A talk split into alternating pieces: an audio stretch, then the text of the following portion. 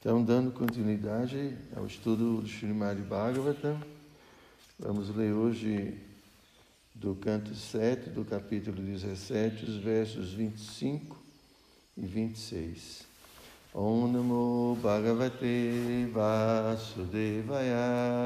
Om Namo Bhagavate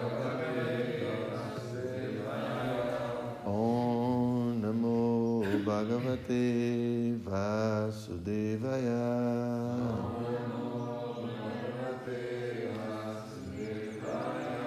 Om Namo Bhagavate Vasudevaya.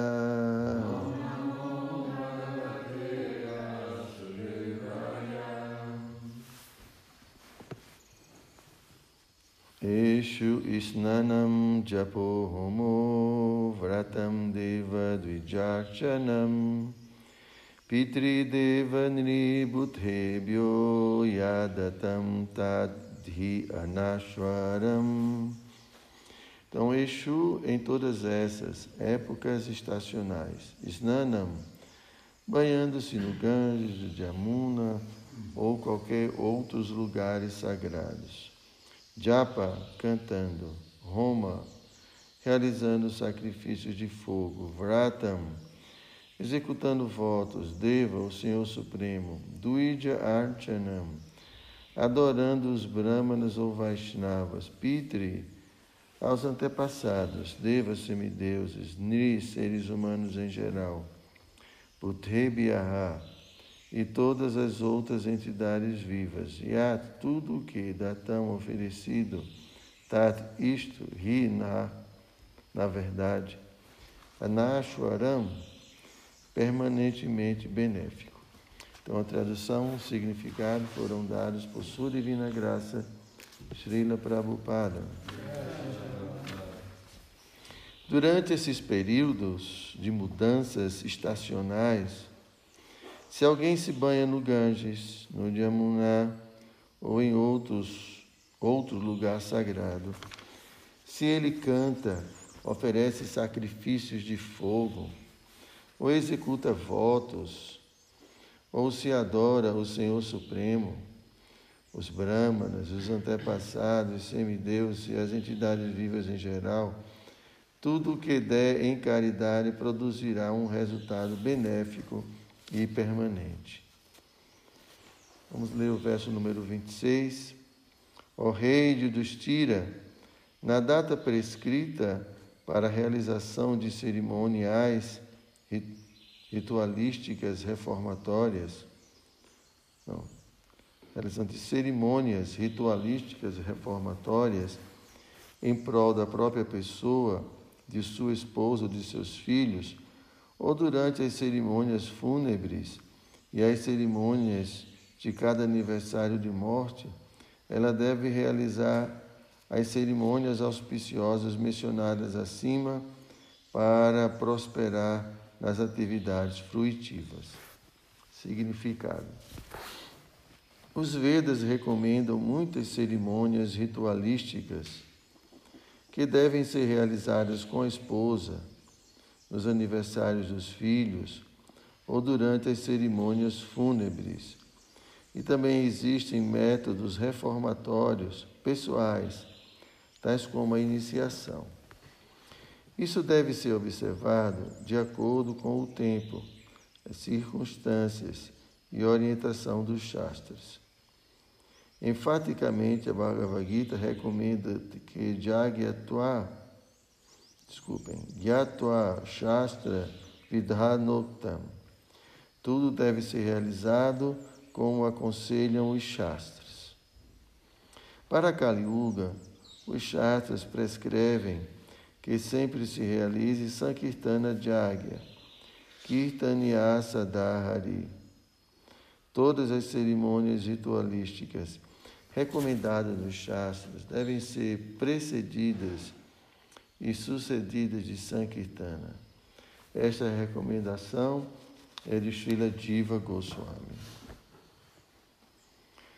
Homagyana Timirandasya Gyanam Jana Shalakaya Chakshu Militam Jena Tasmai Shri Gurave Namaha Shri Chaitanya Manobhistam Staptam Jena Bhutale Swayam Rupa Kadamahyam Dadati Swapadantikam Namo Vishnu Padaya Krishna Prestaya Bhutale Srimati Dayananda Goswami Tinamine Namo Vishnu Padaya Krishna Prestaya Bhutale Srimati Bhakti Vedanta Swami Tinamine Vanchakalpa Tarubhyascha Kripa Sindhu Eva Cha Patitanam Pavanibhyo Vaishnavibhyo Namo Esse aqui é um tema um pouco técnico, né? O Bhagavatam. Onde Narada Muni está orientando Maharaj Yudhishthira sobre as diferentes obrigações dos grihastas. Mas, é, em geral, o que a gente tem nesses últimos versos, está descrevendo cerimônias de Shraddha, cerimônias é, para ajudar os antepassados. São cerimônias prescritas na seção Karmakanda. Mas aqui Prabhupada está explicando né, que, que para Kali Yuga, que é essa era em que nós estamos, o, o, o Jagya, é o cantar dos santos nomes. É interessante que, não sei na cabeça de vocês, mas quando assim eu penso em sacrifício, só me lembro de cerimônia de fogo, né? Vem na sua cabeça outra coisa? Mangala, sabe? Sim, sacrifício. Mas estou falando de ritual, de, de. Vocês estão entendendo, né? é como, né, vamos fazer uma cerimônia de fogo, é o ritual, mas cantar Hare Krishna parece que não é um, uma cerimônia também, é um jagya. Né? Como Krishna fala, todo jagya, todo sacrifício se destina ao prazer da pessoa suprema. É, na Bhagavad Gita, Krishna fala, né? É, Bhoktaran Jagya Tapasam. É que toda que tudo se destina para o prazer dos supremos, os jagyas, né? toda, toda boga, tudo existe para o prazer de Krishna. Mas eu estou me recordando agora, Prabhupada, quando foi inaugurar o templo de Vrindavana, o templo de Krishna Balarama, é, os devotos estavam perguntando a Prabhupada como é que iria ser o cerimonial e tudo. Prabhupada disse, tem que contratar os brahmanas locais para fazer a cerimônia, porque senão, se a gente só cantar Hare Krishna, eles vão reclamar. Eles vão dizer que não, aconteceram, não aconteceu nada. Então parece que é uma coisa geral. Né? Parece que tem que ter todo aquele ritual bem elaborado para que ah, ah, algum sacrifício de fato tenha sido feito. Né? Quando Prabhupada diz que para a gente basta cantar Hare Krishna. Por isso que nas cerimônias né, que a gente faz, a Agnihotra, aqui como o Prabhupada está explicando, tem que ter o canto dos santos nomes, tanto antes quanto depois. E assim os devotos fazem, né? Porque esse é o processo da era. Então, ah, como eu já disse em outras aulas, é, é muito importante a gente sempre analisar as escrituras e analisar as orientações dos, dos devotos, sempre levando em consideração o objetivo último é, de todo esse processo, que é a autorrealização, que é nosso, nossos, nosso, o desenvolvimento do nosso amor por Cristo, da nossa, do nosso serviço a Cristo. Então, a gente nunca, nunca pode tirar assim do, do, do nosso referencial isso, né? porque isso é a perfeição. É, Chaitanya Mahaprabhu muito claramente nos ensinou que a posição da alma é de ser um servo eterno de Krishna. Isso é a condição natural é, de ver a sua rupa roya Krishnera Nityadas que é a nossa suarupa, nossa natureza. Então a gente não quer nada diferente do que ser natural. Sermos naturais. Né? A gente não quer uma coisa artificial. A gente não quer viver uma coisa diferente da nossa própria natureza. Então, é, é nós estamos, todo o processo, é, ele é realizado para que a gente chegue a essa posição natural. Krishna, Krishna Prema, como é que é esse verso? Sadhya Kambanai. Krishna fala que, Krishna Das Kaviraj fala que esse amor por Krishna é uma coisa natural. A gente já leu muito isso, né? Que a gente não que a gente não está praticando algo para obter um resultado artificial. Né? Esse amor ele já é faz parte da própria alma. Então, quando a gente se depara com a literatura védica e tantos versos, tanto cerimonial, tantos sacrifícios, tantas coisas, mas tudo isso tem como objetivo último né, simplesmente nos tornar é, almas é, na sua posição constitucional. Só que como há diferentes estágios, diferentes há uma graduação muito grande até se chegar a essa posição natural. Então, ah, existem diferentes prescrições para diferentes níveis de pessoas.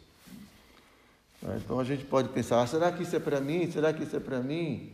Não, né? muitas vezes não é. Então depende muito do, do estágio. Né? Você, tem, você tem regras né, para, ainda quem está muito envolvido materialmente, então você tem os, a divisão Karmakanda, você tem a divisão Gyanakanda, você tem a divisão né, o você tem várias divisões para diferentes tipos de pessoas.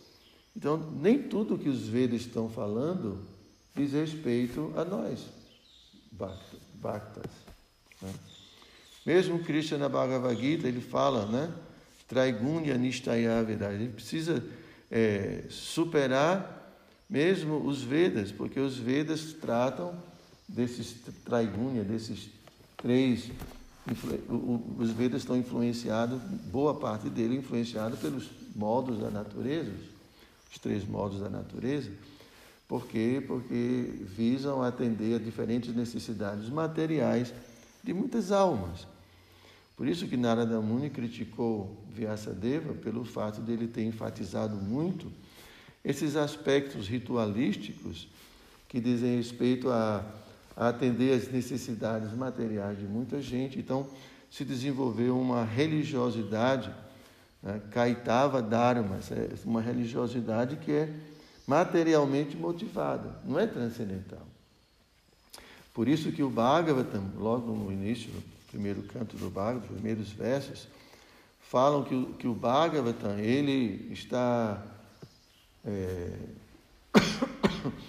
ele desconsidera completamente esse Kaitava Dharma.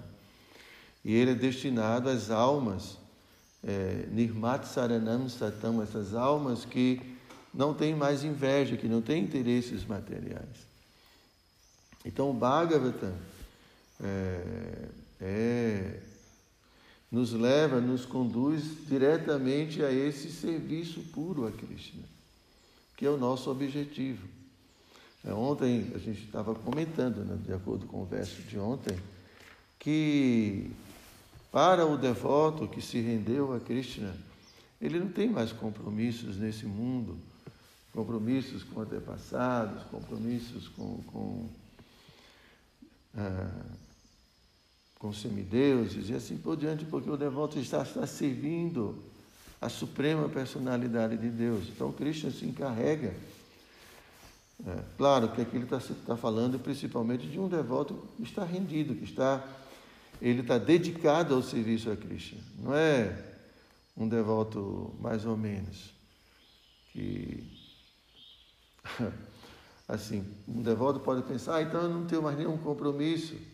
É, você não tem nenhum compromisso porque você já está completamente compromissado. É diferente. Você está tão compromissado com Krishna que você não tem mais outros compromissos. Você é dispensado dos outros compromissos. Né? Vezes chega Maharaj Damvantar aqui, né? o, o nosso líder. Aí Guru Krishna fica lá com ele, não tem mais compromisso nenhum, nada. Fica perdoado de qualquer compromisso. Né, Babu? Fica conversando, brincando, rindo. Bom demais, não é? Então, da mesma forma, a gente dá, o devoto, ele, o devoto que está compromissado com Cristo, ocupado no serviço a Cristo, ele é perdoado.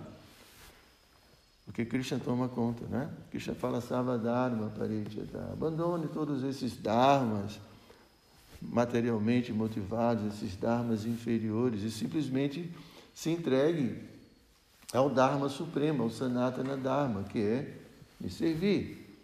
Né?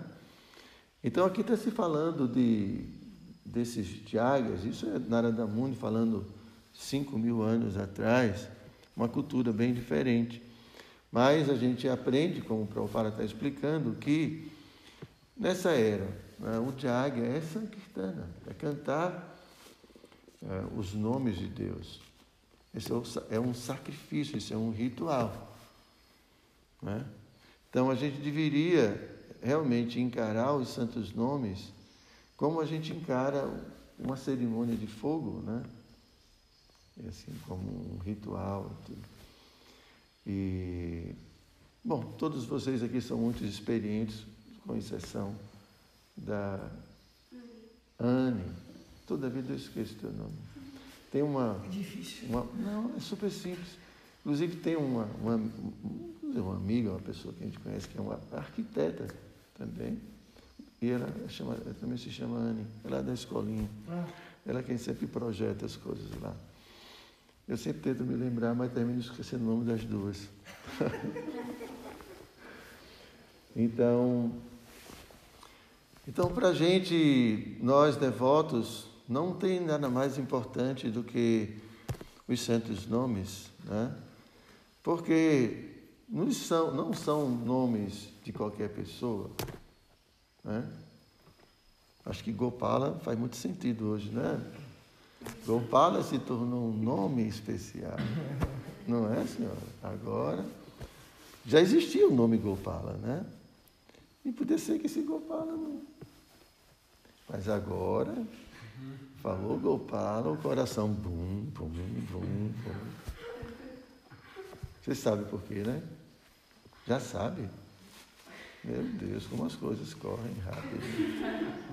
Tá então, esses nomes são importantes porque dizem respeito à pessoa mais importante da nossa vida. Então faz muita diferença. Se essa pessoa não é tão importante, talvez cantar esses nomes não faça muito sentido, né? falar de Amarilis. Ele sempre gosta. O que é que significa Amarilis para você? Nada? Está vendo? Eu vou apresentar você. ah, então, assim, não vai significar muita coisa para a gente se a gente não conhece a pessoa, se a gente não sabe de quem se trata, né? Então, a ideia é que na medida em que o devoto vai conhecendo Krishna, então esses nomes vão, vão tendo cada vez mais sentido, cada vez mais importância na vida da gente. É. Rupa Goswami tem um verso muito bonito que ele fala que ele queria ter muitas línguas para poder com cada uma delas cantar os nomes de Krishna e ao mesmo tempo queria ter muitos ouvidos para poder ouvir é, todos esses nomes. Né? Então, isso é uma expressão de amor, é uma expressão natural de quem desfruta muito, sente muito prazer em cantar os nomes. Mas é como eu estou dizendo, se a gente não tem uma, alguma relação com Krishna, alguma. Isso não vai ter nenhum sentido. É vazio. Né? Mas para o devoto, não. Então, nós devemos investir muito, investir muito seriamente no cantar dos santos nomes, nesse sacrifício. E ah, foi o que Chaitanya Mahaprabhu trouxe para a gente como processo fundamental, como o Yuga Dharma, né, é o cantar. Yuga Dharma significa a religião dessa era, dessa Yuga, Kali Yuga. É, meditar nos nomes de Deus, ou meditar em Deus através dos seus nomes. Se conectar com a pessoa suprema através dos seus nomes. Porque o nome de Krishna nos conecta com Krishna. Se eu falar Krishna, você vai pensar em Krishna, não é? E se eu falar Gopala, você vai pensar em quem? No Gopala. No Gopala. Mas qual deles? No Gopala, nosso Gopala. Então, é, é muito simples. A consciência de Krishna é muito simples. Então, todo o processo é desenvolvermos algum afeto por essa pessoa. E para isso é Bhakti. Bhakti a gente vai servindo, a gente vai conhecendo, a gente vai. E Krishna vai reciprocando. Né?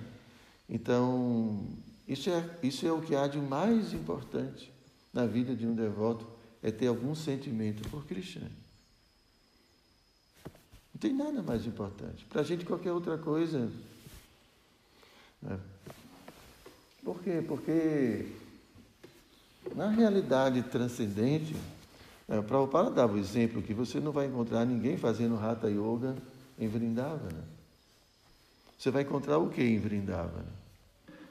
Todo mundo querendo ver Krishna, querendo servir a Krishna, todo mundo completamente assim, é, sei lá, apaixonado por Krishna, não tem outra coisa. Todo mundo quer brincar com Krishna, todo mundo só quer isso. Então isso é, mas assim, não é artificial, é sentimento, é o coração da gente. Então todo, esse, é, o, todo o processo é esse, não é um processo ritualístico, nada disso. É simplesmente um processo de, de despertar esse sentimento.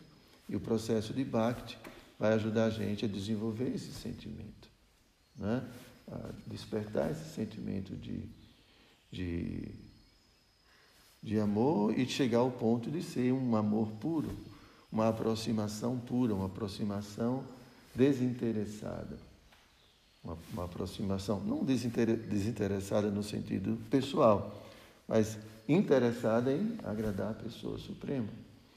Então, esse é, esse é o nosso processo. Então, os grihastas, não só grihastas, todos os devotos, né, devem realizar seriamente esse Sankirtana de Águia, todos os dias, né?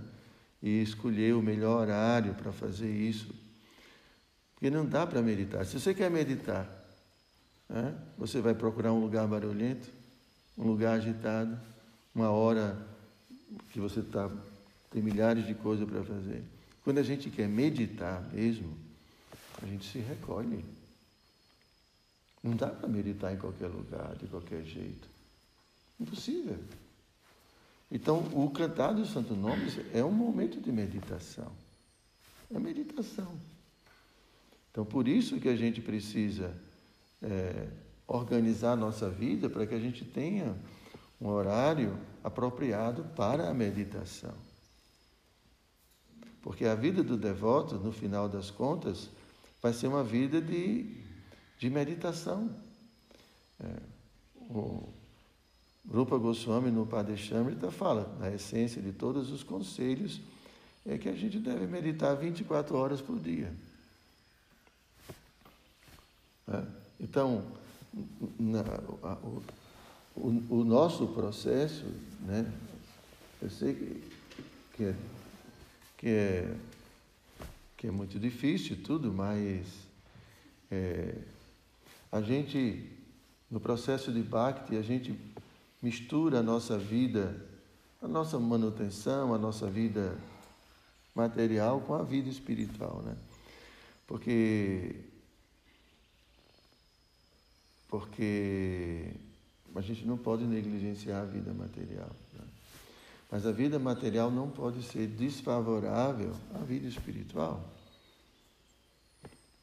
Então, a gente precisa, se a gente quer de fato alcançar sucesso, que depende do que você quer, depende se já desistiu. Não, é muito difícil, eu não quero. Vou ficar me levando minha vida aqui de qualquer jeito, vou. Tudo bem. Mas eu estou falando para quem quer alcançar o sucesso. Quem quer alcançar o sucesso, a autorrealização, vai precisar organizar a sua vida. Né? Aqui, na área da Mundo, já falou várias vezes sobre isso. Né? De não complicar a vida. Tem que descomplicar a vida. Por quê?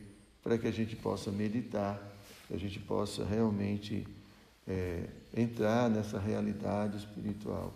A gente vai precisar de dedicação, a gente vai precisar de tempo para isso. Então, esse é o objetivo. Né? Qualquer outra coisa desse mundo, gente, como vocês já ouviram milhares de vezes, tudo nesse mundo a gente vai perder. Só tem uma coisa espiritual nesse mundo que é a diva. O resto é tudo temporário, tudo matéria. Bhumi Apodnalovayu, Krishna fala na Bhagavad Gita, no sétimo capítulo. Energia material, né? agora existe uma outra energia que é consciente, que é minha, que é a diva. Né? Então, a diva é espiritual, o resto é matéria. Todo o resto é matéria. E significa isso que tudo é temporário, tudo se perde. Né? Então, a, a alma deve investir principalmente em si mesma, em sua vida, em sua existência. Qualquer outra coisa é circunstancial. A gente pode dedicar alguma energia, algum tempo a coisas circunstanciais, entendendo que são circunstanciais e não entendendo, achando que são eternas, considerando que são permanentes, porque não são. Só tem uma coisa espiritual nesse mundo, que é a diva. Né? Então, a autorrealização, o processo dado por Chaitanya Mahaprabhu como um processo mais fácil. Né? Isso não significa porque seja mais fácil, não seja difícil. É mais fácil comparado aos outros processos, que tem que viver isolado viver fazendo muito sacrifício, muita austeridade. Eu estava ouvindo Prabhupada falando, é, no nosso, é, o nosso processo é diferente do, dos impersonalistas. A gente tem, a gente faz muitas concessões, mesmo para um sannyasi, muitas concessões, ainda bem, né? É, mas os impersonalistas são muito austeros, os verdadeiros, né? muita austeridade.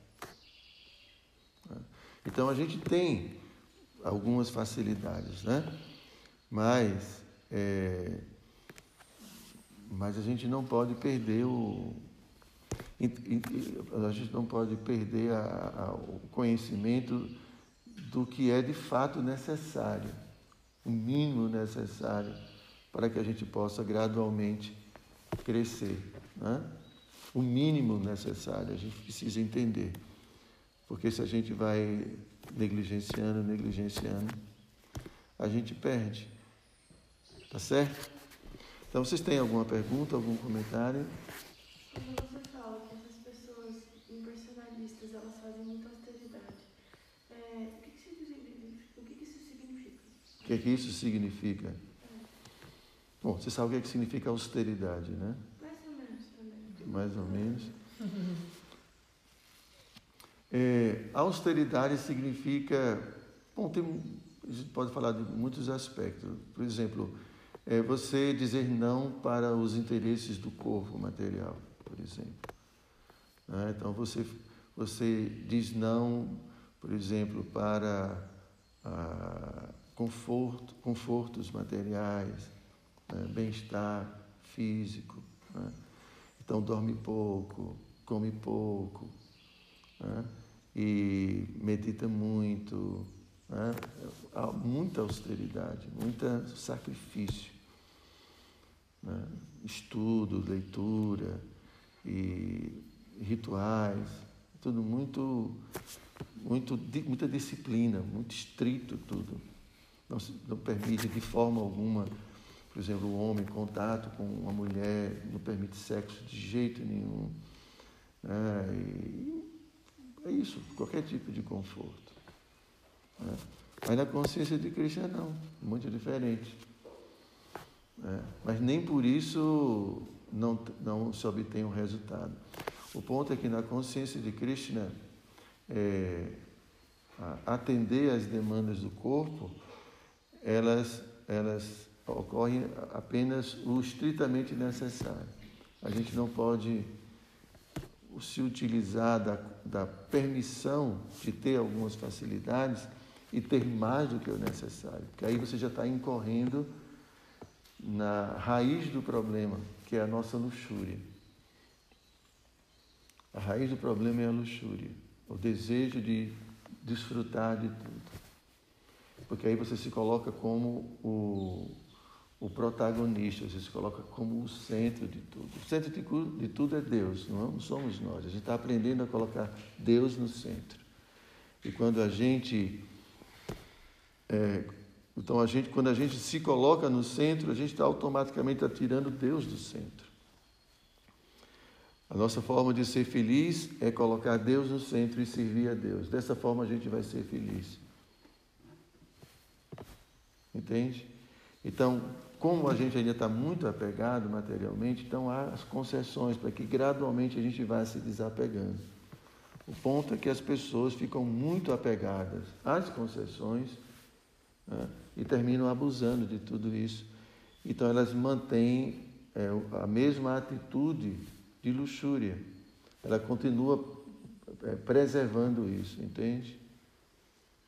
É muito interessante porque, a, a, apesar de, sermos um processo de autorrealização, mas como a gente vive em sociedade, vive em grupos e, e tem né, essas concessões, a gente termina camuflando a luxúria, dando, pintando, é, assim, de religiosidade, entende? Então, é, a gente tem que ter, tem que compreender a, a, a doença. Qual é a doença? O que, é que a gente está querendo curar? Né? Então, se a gente não entende o que a gente quer curar, a gente, não, a gente vai se perder no dia a dia. Então, a gente quer curar essa luxúria, porque ela é o maior inimigo da alma. Krishna fala na Bhagavad Gita que ela encobre a consciência da alma. Então, de vez da alma perceber sua verdadeira existência, ela fica presa à existência material, porque ela tem uma relação muito próxima com a matéria, porque ela quer desfrutar da matéria. Né? Então, esse é o processo. Então, a gente precisa combater essa luxúria. Só que, como a gente ainda está muito apegado, então a gente regula. Regula o comer, né? só come se for praçada. E assim por diante. Tem muitas, muitas regulações para nossa vida. Se permite casar, se permite você ter uma esposa, você tem um esposo. Mas isso não significa que você agora vai é, quebrar tudo, como. Né? Tudo é regulado. Entendem? A gente precisa compreender qual é a doença e o remédio, a dosagem do remédio. Se dá muito remédio, vai fazer mal. Se dá muito pouco, não faz efeito. Então tem que entender o processo. Né? E, e, e a pessoa pode perguntar, mas para que tanto esforço? Para que você não quer ser feliz? Essa é a forma de ser feliz, sendo puro, tendo o coração puro e dedicado a, ao prazer de Deus, dedicado a ao bem-estar de todos os seres. Essa é a forma de ser feliz, porque somos alma, não somos. Existe alguma felicidade nesse mundo? Obviamente, Cristo fala na Bhagavad Gita, existe a felicidade no modo da paixão, no modo da, da bondade, a felicidade no modo da ignorância. Quem está fumando qualquer coisa aí, se intoxicando, ele sente alguma felicidade, por isso que ele se apega, né? Mas isso é escuridão, isso é ignorância. Tem felicidade no modo da paixão, tem felicidade no modo da bondade, mas tem felicidade transcendental. Então, a própria alma é plena de felicidade, ela tem essa natureza.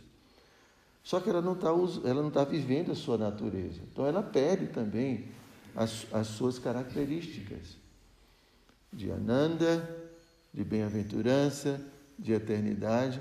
Não é que a alma perde a eternidade, mas como ela está dentro do corpo, identificada com o corpo, ela sofre, passa pelos ciclos de nascimentos e mortes. Então, num sentido, ela fica uma existência temporária. Cada corpo é uma existência.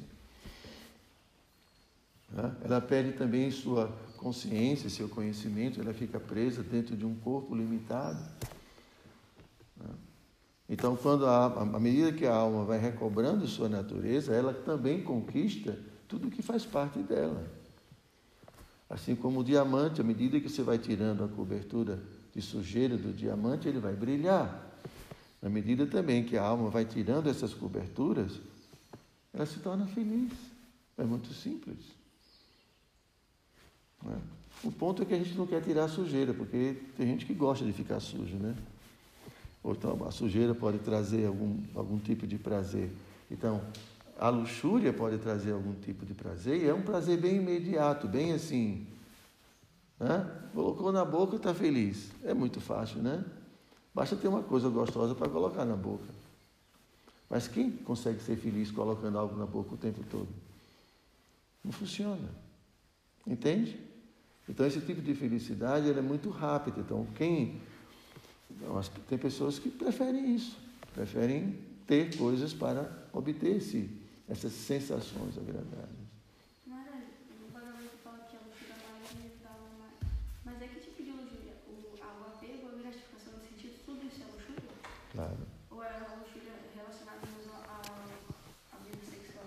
Não, luxúria não é relação sexual só.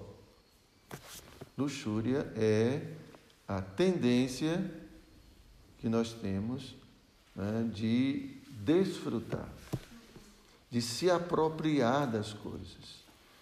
A gente quer saber o sabor das coisas. E não só saber. Quando você sabe e você sabe que é gostoso, você vai querer mais. Tá? Então, é, a gente tem essa tendência Prabhupada explica que quando a alma cai dentro desse mundo, dentro desse corpo, o amor original se transforma em luxúria. Então há, um, há uma transformação.